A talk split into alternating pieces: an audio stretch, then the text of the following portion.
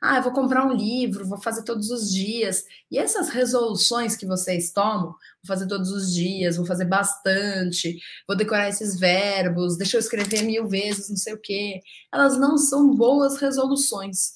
Por quê? Porque elas dão para você a sensação de que você está construindo conhecimento, quando na verdade você está transformando-se numa máquina. Estudar é importante, mas mais importante do que você estudar, estudar, estudar, estudar, é você viver o idioma. E isso é uma revolução no seu domínio do francês.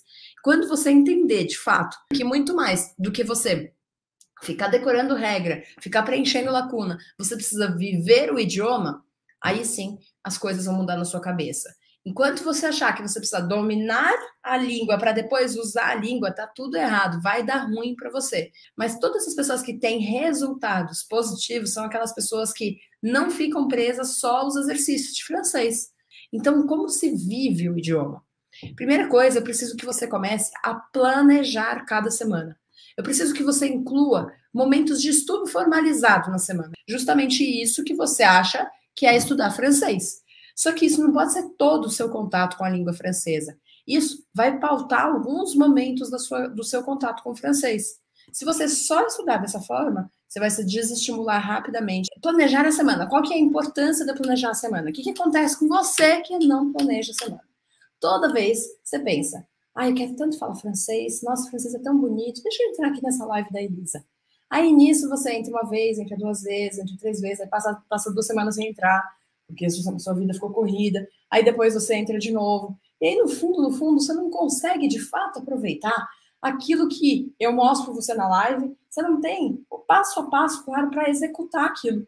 Se, se você sente isso, você deve saber muito bem que enquanto você não tiver um planejamento do seu contato com o francês, ele não vai acontecer por mágica. É difícil você, no seu entorno, ter um bombardeio de uma forma positiva de língua francesa. Você precisa criar isso. Só que você só vai criar isso se você se planejar. Por quê? Você não vai ligar o rádio e tá tocando uma música em francês. Então a gente precisa de um pouco de planejamento.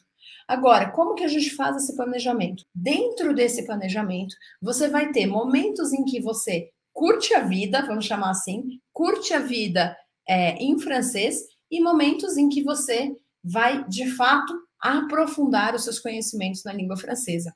Como que você vai fazer isso? Você vai é, primeiro entender qual que é a diferença desses momentos formalizados, em que eu vou aprender verbos, vocabulário, que eu vou parar para estudar para entender a lógica daquele negócio, e o momento em que eu vou curtir a vida, descobrir temas novos. Eu quero que você preste atenção porque não é comum o que eu vou falar, tá?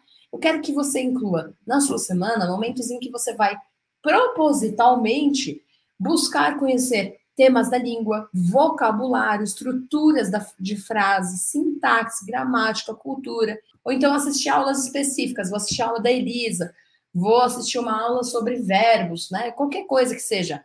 Então, isso é o estudo formalizado. Mas você precisa então criar uma, uma estratégia de formalização daquilo que você entrou em contato para que você de fato fixe aquele conteúdo. Como que a gente faz isso? Uma das coisas é escrevendo. E eu preciso que você comece a escrever para você lembrar daquilo que você viu, daquilo que você assistiu. Quando você não fizer isso, você está jogando seu tempo fora.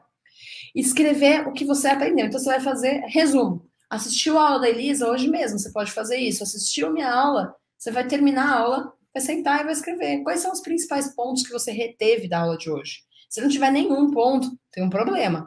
Se tiver ponto demais, vai, também vai ter um problema, porque você não vai conseguir lembrar de tudo. Por isso é bom depois que você assistiu o material. Depois, o segundo ponto, a letra B aqui, é escrever criando um pequeno texto sobre o que você aprendeu. Qual que é a diferença? Um é resumo, pode ser tópicos, pode ser da forma como você preferir fazer o resumo. O segundo é colocar em prática aquilo que você aprendeu. Então, na aula de hoje, é uma aula é, de estrutura, né? Então, não, dá, não daria. Mas se uma aula de francês mesmo, é, no sentido de conteúdo de francês, uma aula de verbo, uma aula de vocabulário, uma aula que quer que seja, de uma aula sobre hotéis em francês. Aí você consegue escrever um pequeno texto colocando em prática aquilo que você aprendeu. Não é mais um resumo, é colocar em prática, é criar, é você ser criativo com aquele conteúdo. E isso vai fazer com que você fixe muito melhor, porque você está usando, está colocando em prática aquele conhecimento. Então, essas duas de forma escrita. Mas é claro que não é, quando a gente fala de aprender um idioma, a gente fala de ouvir, falar, ler e escrever. Então a gente precisa pensar como que a gente faz essas quatro competências. Em geral, quando vocês assistem uma aula, vocês estão vendo e ouvindo. Mas eu preciso que vocês comecem a falar e escrever mais, com mais frequência. Então, para falar, é gravar áudios contando o que você aprendeu. Então, assistir uma aula, ah, não quero fazer resumo, estou sem tempo, estou indo para não sei aonde. Grava um áudio para você. Você pode gravar um, um áudio no WhatsApp, mandar para você mesmo. Pode gravar um áudio no seu computador, no seu celular, onde for melhor para você. Mas você falar aquilo que você aprendeu também é uma forma de você fixar aquele conteúdo. Quarta coisa é você criar frases, escrever e falar. Então a gente vai alinhar duas coisas. Você vai falar, mas você vai escrever primeiro. Então, você vai escrever algumas frases, colocando em prática aquele conteúdo que você está aprendendo, e em seguida você vai ler em voz alta, por exemplo, essas frases. Isso vai preparar sua musculatura, como a gente viu ontem na aula de pronúncia. Isso vai fazer com que você se acostume com o seu som. É, isso vai fazer com que você vá se aproximando da sua potencialidade, da sua voz francesa, do seu potencial do francês. E depois se desafiar a falar. Eu quero que você lembre disso: desafiar a falar, se desafiar a escrever, a entender, né? Quando você está aprendendo francês de uma forma tradicional, o que é que você faz? Você vai para aula, quando, é que você, quando você tem aula, ou você para para estudar em determinados momentos, mas você não faz mais nada de francês entre as aulas.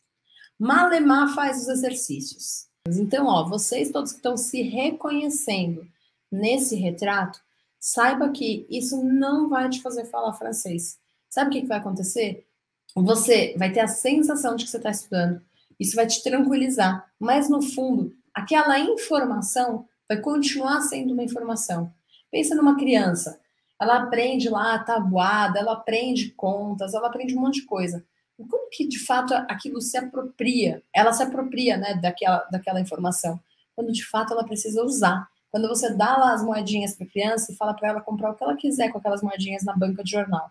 Aí ela chega na banca de jornal e ela precisa olhar quanto dinheiro ela tem, quantas coisas valem. Aí aquilo começa a fazer um sentido diferente da aula, que parece uma coisa um pouco abstrata. Isso começa a dar a sensação para você que você está estudando, mas também gera uma frustração, porque na hora que você parte para a vida, você nunca colocou aquilo em prática fora da sala de aula.